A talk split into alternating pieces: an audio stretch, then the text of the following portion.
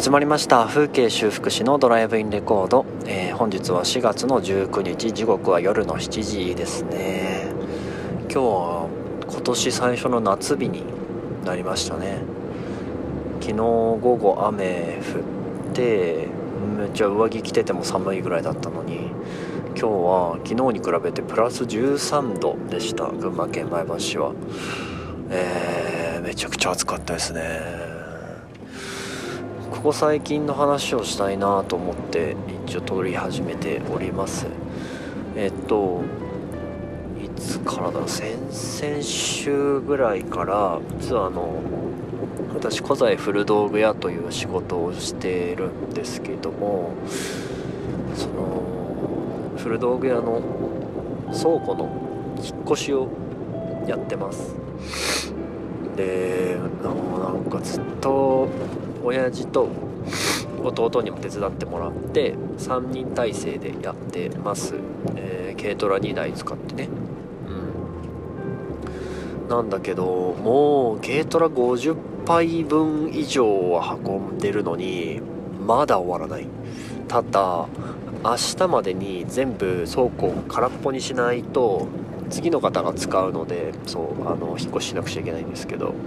次の方が使うのに空っぽにしなきゃいけない期限が明日なんでなんとか動きまくって、まあ、最悪終わんなければ夜中も1人で走ってなんとか出し切ろうかなという感じですね。あー鼻がグズグズしてるんですけどこれあの花粉はもうなくて埃です完全に。もう結構倉庫の中も埃なるので古道具自体が回収した時点で結構埃まとってるからそれが待って待って大変なことになってます。はいお聞き苦しくて申し訳ありません、えー、前と変わったとこで言うとあのー、前に緩やかな目標だけど柔らかい目標だけどそんなのでテレビを今年中に買うかもみたいな話をしてたんですがえっとね3月のうちのその古材古道具のレスキューっていうんですけど、まあ、あの直接お家に伺って回収させていただく買い取りさせていただくことレスキューって言ってるんですがそうあの3月にあったレスキューでですねちょうどもうお家を手放す方の、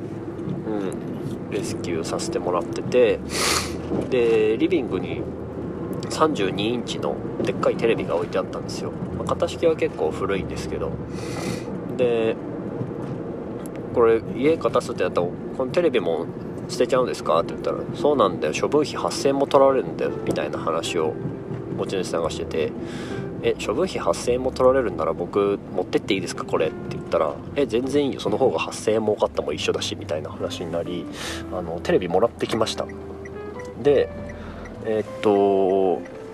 まあ、古いテレビなんでデッキみたいのにつないでないといけないだけどでもなんかテレビアンテナみたいなやつをマンションタイプのねなんかあのコードみたいなやつあるじゃないですか。丸いのにこう刺す。そう。テレビのアンテナ？ケーブルアンテナ？うん。を買ってつなげたらテレビ見れるようになりました。すごいね。僕前も話したかもしれないけど二十歳から10年二十歳より前か。二十歳か。ら10年ぐらいテレビずっと家になかったのでそのテレビの配線本当に分かんなくてめちゃくちゃ悩みました。これでいいのかなみたいな。めっちゃヤマダ電機のそのテレビアンテナコーナーですごいアンテナケーブルかのコーナーですごい悩んだ。で隣のなんか親子が店員さんから「いやケーブルテレビだったらなんか金色のやつだったらこう柔軟なんで鉄のやつよりもがっちりしてなくって柔軟にこう変えれるから楽ですよみたいな話をしてたのをこっそり聞いててそれで買いましたね金色のやつ。うん。なあなんで朝僕らが子供に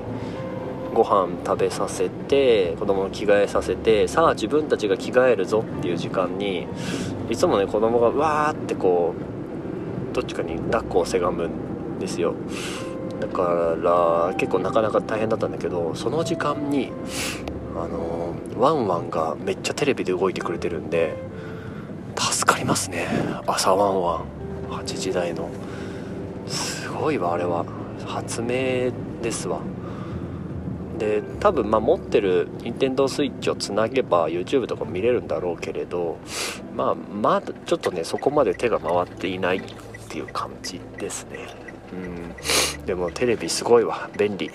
あと夜10時ぐらいにやってる番組おもろすぎて見ちゃうからあれですね。昨日はあの山田君と橋本環奈さんが出てるドラマを妻と2人でこう、まあ、お互いにこう妻は妻でなんか漫携帯で漫画読んだりしながら僕は僕で手元の任天堂スイッチで遊んだりしながら、うん、チラチラチラチラ見てああだこうだ言ってすごいねああテレビがあるな家にっていう感じでした。はいということで本日の放送は以上になります。また次回の放送でお会いしましょう。それではまた。